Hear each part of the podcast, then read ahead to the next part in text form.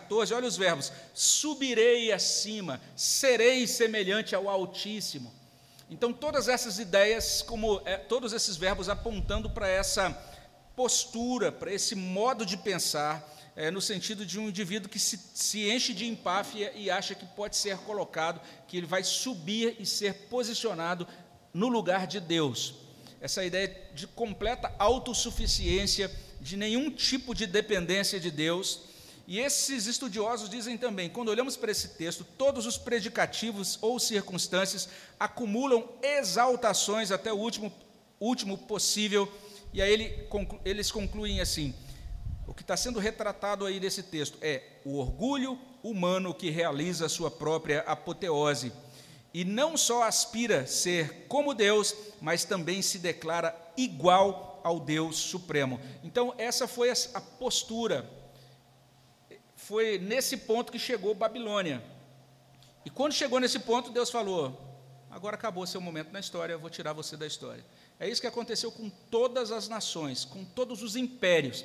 Os impérios foram permitidos por Deus, se estabeleceram, chegaram no auge. Quando chegaram no auge, os impérios começaram a pensar assim: nós nos bastamos, nós somos o máximo. E quando chega nesse ponto, Deus fala: pronto, acabou o seu tempo agora. E aí tira aquele império e começa um novo ciclo, um novo momento na história. Foi isso que aconteceu.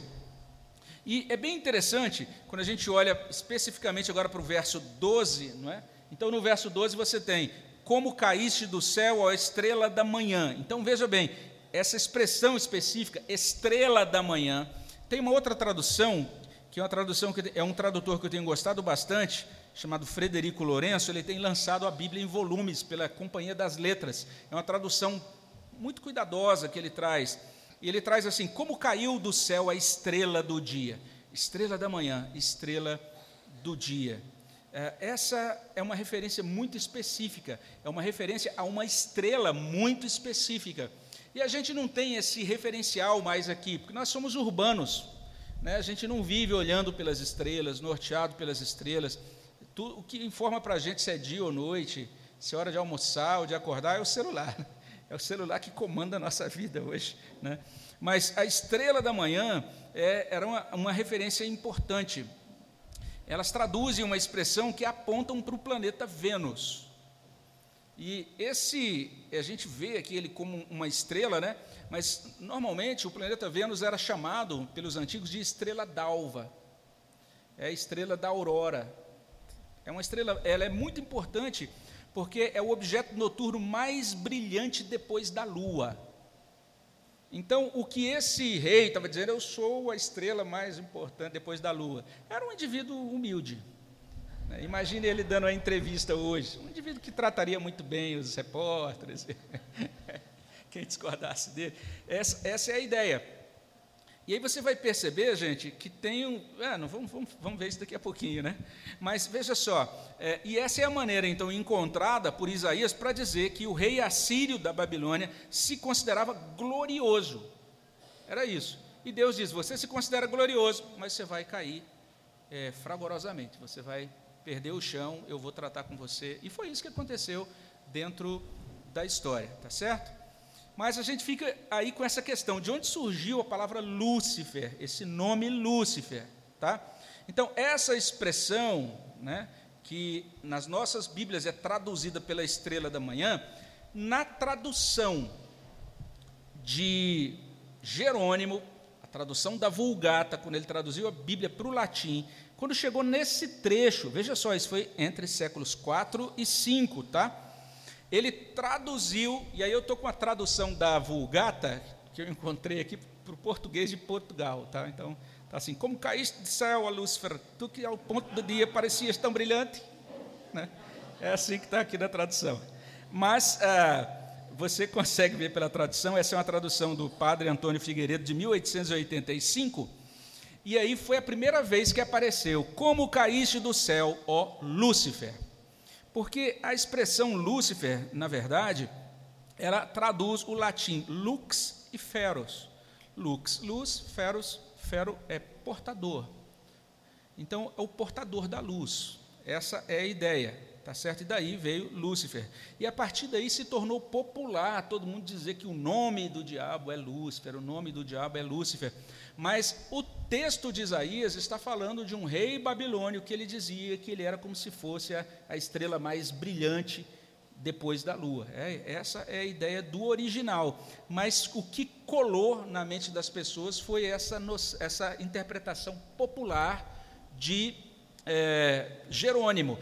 E depois disso é comum, você vai ver uma série de televisão, Lúcifer, né? E todo mundo, ah, é o diabo e tal. E lá na série é isso mesmo, mas é, só para entender que é uma espécie de violação, de violência ao texto de Isaías 14 a gente está dizendo algo que o texto não diz. O texto, lá no, original, no seu propósito original, ele não está falando exatamente sobre isso. Né? E aí, é nesses termos que nós é, precisamos chamar a atenção o seguinte: se você olha para Apocalipse 22, 16, aí você tem o Senhor Jesus dizendo: Eu sou a estrela da manhã. Olha que coisa doida. Né? O que a Bíblia está dizendo é que esse, que é o mais glorioso de todos, que tem mais luz do que todos, é o Senhor Jesus Cristo. Então você pega esse título né, e transfere, dizendo, não, isso também é o nome de Lúcifer, mas Jesus também usa esse, essa designação. Fica uma, uma doutrina muito confusa, muito misturada. É, de certa forma, a gente entende que identificar a estrela da manhã e filho da alva com o diabo não é uma boa interpretação da Bíblia, tá? E alguns servos de Deus também falam sobre isso, vão na mesma direção. Por exemplo, Derek Kidner, que é um grande estudioso do Antigo Testamento, um batista, ele diz que dizer que é, a, estrela, a estrela da manhã e o filho da alva corresponde a Lúcifer é uma conjectura precária. Ele diz, isso é você forçar para o texto algo que não está no texto. E Calvino, ele vai dizer o seguinte: isso é falta de atenção ao contexto. A pessoa está pegando o texto e tirando do contexto, e aí ela fala o que quiser sobre aquele texto. Olha o que ele diz: eu fiz aí um corte, na apostila vocês têm a citação completa de Calvino, que Calvino ele era assim, né? se ele fosse dizer bom dia, ele falei, diria, como diz Gênesis capítulo 3, né, Deus criou a água e fez primeiro dia, primeira noite, então até ele terminar o bom dia já tinha passado cara, 40 minutos. Então, a, a citação está toda lá, então, vou só aqui no ponto, cortando, ele diz assim: foi um exemplo de ignorância muito bruto imaginar que Lúcifer era o rei dos demônios e que o profeta lhe deu esse nome. Ou seja, você imaginar que Isaías está dando ao diabo o nome de Lúcifer, né? E Lúcifer ficaria aí como esse rei dos demônios, né? Como essas invenções, olha só o que Calvino diz, com toda a gentileza dele.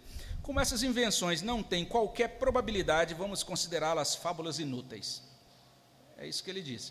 Então, se você acredita que Isaías 14 está ensinando que Satanás é Lúcifer e caiu ali baseado naquele texto, Calvino diz: você está acreditando em uma fábula inútil, porque não é esse o significado exato é, do texto de Isaías 14.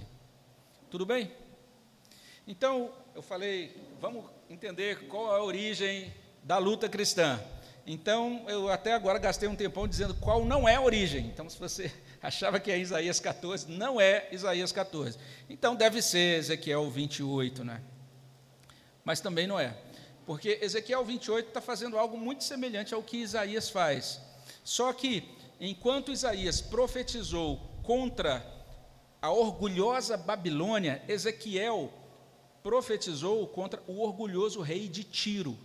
Então, se você olhar, inclusive, a sua Bíblia vai constar normalmente, normalmente lá, dependendo da tradução, profecia contra o rei de Tiro. Normalmente tem isso, inclusive lá na, no, na sua Bíblia impressa, porque esse foi o propósito realmente de Ezequiel, e ele vai falar, vai falar exatamente disso, que a situação daquele rei era tão privilegiada que era como se realmente ele tivesse experimentado todas aquelas aquele, aqueles privilégios e bênçãos do paraíso. Ele usa essas imagens, né, do Gênesis, da pré-queda ali, do jardim, do Éden, etc., simplesmente como imagens que, nesse, nesse momento, é, funcionam como representações, como símbolos para todo esse esplendor que foi o esplendor é, desfrutado pelo rei de Tiro.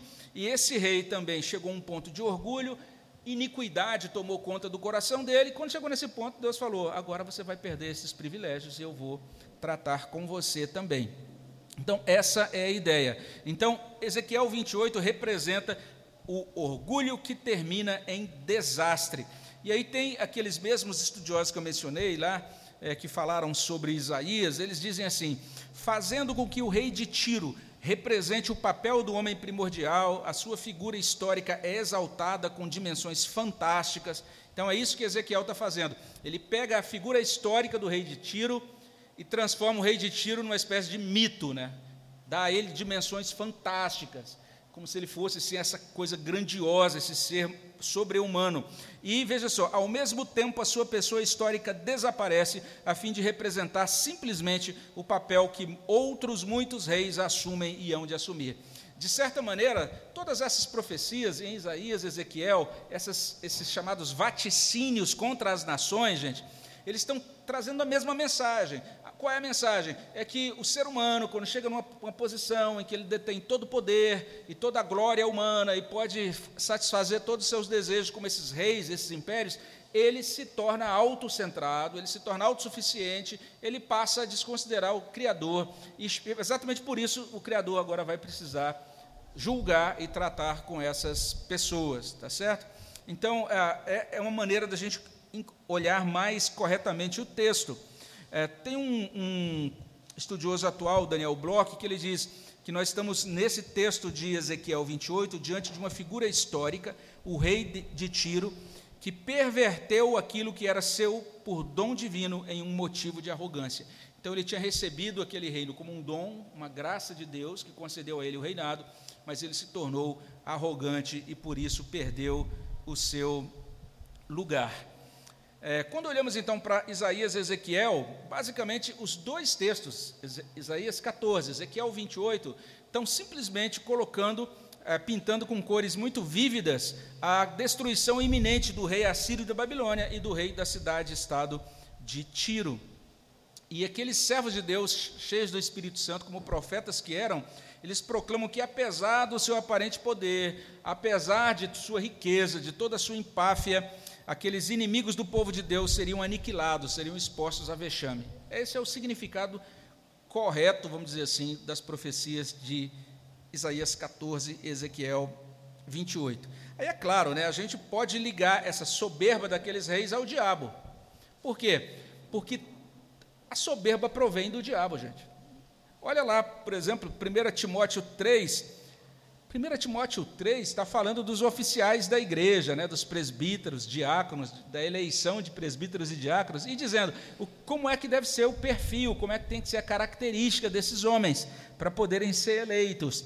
E aí, em determinado ponto, 1 Timóteo 3, 6, diz assim: que não seja neófito, ou seja, que não seja um novo convertido, uma pessoa imatura, para não suceder que se ensoberbeça e incorra na condenação do diabo. Então, toda vez que você se ensoberbece, você está replicando esse indivíduo sem nome aí, que é o opositor, de, opositor dos filhos de Deus. Certo? Você está replicando o diabo. Porque ele é o pecado primordial dele, o pecado do orgulho, o pecado da soberba. Até aqui tudo bem? Vocês estão cansados, querem que a gente pare e continue amanhã? Ou pode terminar? O que, vocês dizem? Tem gente que já está tão cansado, só está fazendo assim. Mas eu sei que não está concordando, é porque já dormiu já. ok, vamos lá. Então, se a gente quer saber onde é que começou a luta cristã, a gente já viu que Ezequiel 14, a gente foi até lá, não achou, depois olhamos atrás da moita de não, Isaías 14, depois olhamos atrás da moita de Ezequiel 28, também não estava lá. Então, talvez o mais seguro é, é olhar para Gênesis 3 mesmo. Tá? Então, em Gênesis 3, a gente tem essa origem da luta cristã de forma muito vívida. Vou, vou tentar correr aqui, porque é, vocês já conhecem bem a história. É, quando a gente olha para Gênesis 3, é bem interessante. Primeira parte do capítulo: desobediência, queda Segunda parte do capítulo, Deus vai até o homem decaído e pergunta onde ele está, e daí inicia um diálogo com eles. E depois daquele ponto, então, a, a mulher diz: Olha, eu comi porque a serpente foi quem me encaminhou nessa direção. E quando ela diz aquilo, então a gente tem a primeira maldição da Bíblia. A primeira maldição da Bíblia é contra a serpente. Então veja só, é inconcebível você imaginar que lá em Gênesis a serpente ainda era boazinha, que ela ficou má depois. Não, ela já é amaldiçoada, é o primeiro ser amaldiçoado da Bíblia. Gênesis capítulo 3, versículo 14. Deus, depois do que houve da mulher, o que, que ele faz? Muita, muita gente imaginaria né, que Deus diria: está vendo, mulher, você errou, não sei o quê, né, por que, que você fez isso? Estragou tudo. Nada disso. Ele ouve o que a mulher diz, o relato sobre a serpente, e ele se volta para a serpente e diz: oh, por causa disso, maldita és. E aí Deus promulga uma maldição, e além disso, promulga uma sentença de derrota militar. Diz que agora ela vai rastejar sobre seu ventre e vai comer pó todos os dias. Essa expressão comer pó no Antigo Testamento é uma expressão militar. Comer pó significa ser derrotado militarmente, certo? Então, se você quiser saber qual é o status de Satanás no presente momento, no presente momento, ele é um comedor de pó. Ele está comendo pó todos os dias. Ele já recebeu essa sentença no momento da queda. Olha que coisa impressionante a partir daquele ponto. É a primeira maldição. Não sei se você já percebeu isso, mas não há maldição sobre o homem em Gênesis 3. Em nenhum momento Deus amaldiçoa, amaldiçoa nem o homem nem a mulher. Pelo contrário, ele vai fazer uma provisão para eles. O primeiro ser humano amaldiçoado é só em Gênesis 4. É Caim depois que mata o seu irmão. Mas antes disso, não, não tem maldição ainda dentro da história. Tá? Mas naquele momento também, essa sentença militar é, é, explicada. De que modo a serpente vai ser derrotada de forma fulminante, definitiva, né, final. A cabeça dela vai ser pisada pelo Redentor.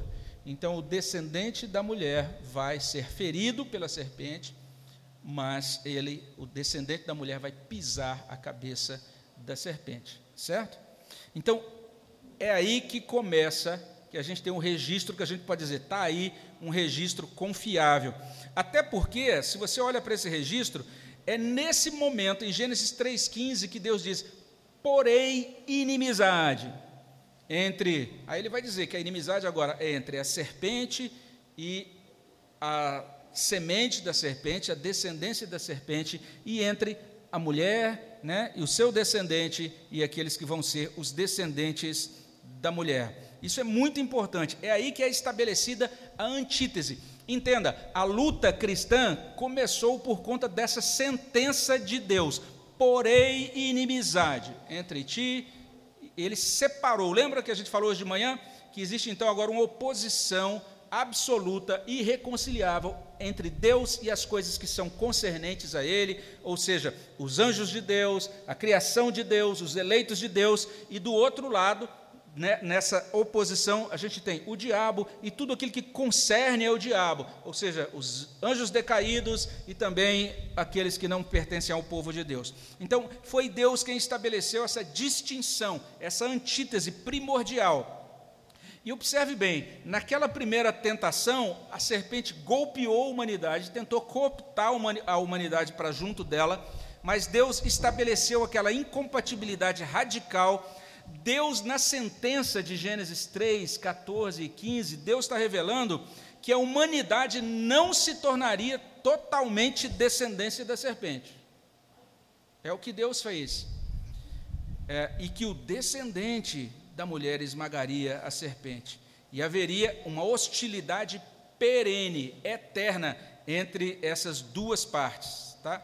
Então, quando a gente olha para a história humana, pensa na história humana, qualquer fase que seja, é, ou pensa também na Bíblia, você pode pensar na sua Bíblia, de Gênesis capítulo 3, 16, até o último versículo da Bíblia. Tanto a história como a Bíblia como um todo, tudo isso que a gente encontra na história ou na Bíblia se desenrolando, nada mais é do que esse registro da ação de Deus para redimir o homem e para destruir a serpente. Isso que a gente chama de santificação ah, eu, eu, eu estou me santificando. A santificação é o processo gradativo de Cristo pisar na cabeça da serpente dentro do nosso coração. É isso. É uma coisa impressionante. Deus está cumprindo isso dentro da história. Cada vez que a gente sofre, que a gente é perseguido, entendamos que nós somos os descendentes da mulher que estamos sendo picados no nosso calcanhar pela serpente. A serpente vai pisar, vai morder o calcanhar do Redentor, e ela vai tentar, vai ficar mordendo toda, todos os que são ligados ao Redentor dentro da história, até o fim. E cada vez que existe uma expansão, um aprofundamento, um momento em que a gente encontra, puxa, Deus está me concedendo graça, está fortalecendo a minha vida espiritual, naquele contexto, o que Deus está fazendo é destruindo a influência da serpente na nossa vida. É isso.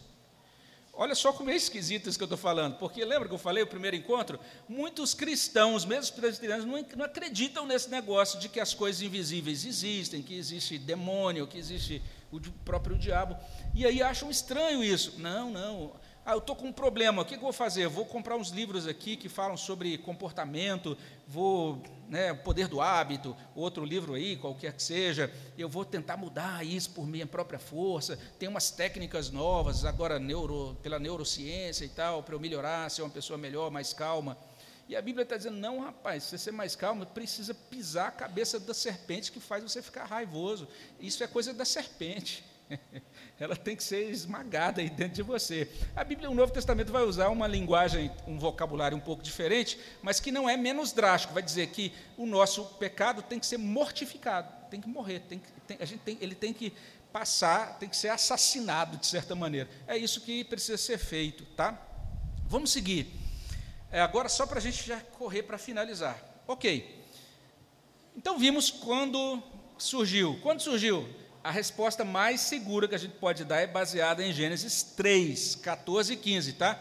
Não vai lá para Ezequiel 28, nem para Isaías 14, você vai gerar um problemão. Ixi, você vai ouvir tanta abobrinha? Então é melhor você dizer, olha, eu não sei, vou, vou olhar, ah, mas eu sei que Gênesis 14, 3, 3, 3 14 e 15 está falando mesmo, uma, começou a inimizade lá. Ok, beleza. Quando que isso vai terminar? A luta cristã. Deixa eu mostrar então a grande revelação agora. 1 Coríntios 15, 24 e 25 fala sobre o fim da luta cristã. Preste atenção no, nas palavras que descrevem o fim da luta cristã. E então virá o fim, quando ele, está falando de Cristo, quando ele entregar o reino ao Deus e Pai. Quando é que Cristo vai entregar o reino ao Deus e Pai? E Pai, preste atenção. Quando houver destruído todo principado, bem como toda potestade e poder. Você viu um negócio desse? Cristo vai destruir todo principado e toda potestade. A gente lembra do texto que Rafael leu ontem, né? Nossa luta não é contra carne e sangue, é contra os principados e potestades. Pois bem, agora 1 Coríntios 15 diz: sabe essas principados e potestades que estão lutando com a gente, dando essa canseira toda? Tudo vai ser destruído. O, o Filho de Deus vai destruir. Veja só, porque convém que ele reine até que haja posto todos os inimigos debaixo dos pés. É meio esquisita essa ideia mas a ideia do Novo Testamento é: Cristo instalou, inaugurou o reino. Esse reino já foi iniciado. O reino de Deus já está em operação, já está em expansão na terra. Os agentes do reino de Deus somos eu e você. Esse reino já está presente aqui. E esse reino está sendo estabelecido. E cada vez que ele avança, é uma, é uma etapa mais na efetivação, na implementação desse reino. E Cristo precisa então completar isso até que ele coloque todos os inimigos debaixo dos pés. Você notou uma certa semelhança? É, o Redentor vai pisar a cabeça da serpente, Cristo vai colocar os inimigos aonde? Debaixo dos pés. Observe bem. Então, a entrega do reino exige a destruição de todo principado, cabe a Cristo colocar todos os inimigos debaixo dos pés, você vai encontrar então essa ideia de destruição. Quando você encontra a palavra destruição, até que tenha destruído, não pense que isso significa que Cristo vai chegar e vai tocar assim em Satanás, ele vai virar fumaça, ele vai se desma, vai deixar de existir. Não é isso. A palavra usada aí no original tem essa ideia de eliminar o poder de influência. Tem essa ideia de estabelecer um impedimento definitivo às atividades malignas e destrutivas. No Novo Testamento nunca existe a ideia de que o mal o indivíduo mal deixará de existir. O indivíduo mal, ele sofrerá penalidade de juízo eterno, receberá castigo de dia e de noite pelos séculos dos séculos. Tanto os seres humanos que não abraçaram o evangelho, como também o diabo e todos os seus anjos serão atormentados pelos séculos. É nesse sentido que diz que eles serão destruídos. Eles não terão mais, perderão totalmente a influência e o lugar e o poder no cosmos. Hebreus também usa essa imagem, eu vou passar esse slide de Hebreus, não é? Mas o que a gente está querendo colocar é isso. É, quando é então que vai terminar a luta? Como eu falei, quando chegar lá na consumação. Mas entenda, existe um sentido em que a nossa luta termina também. Então a gente pode dizer que, de certa forma, e aí eu não sei se vocês vão encontrar o slide 26 aí, né? tem uma letra de um hino, né? mas o slide, ah, já está ali, puxa, isso aqui é a eficiência dessa turma. Então, o slide, o slide, esse slide traz isso, né? Or, pensai nos amigos do céu,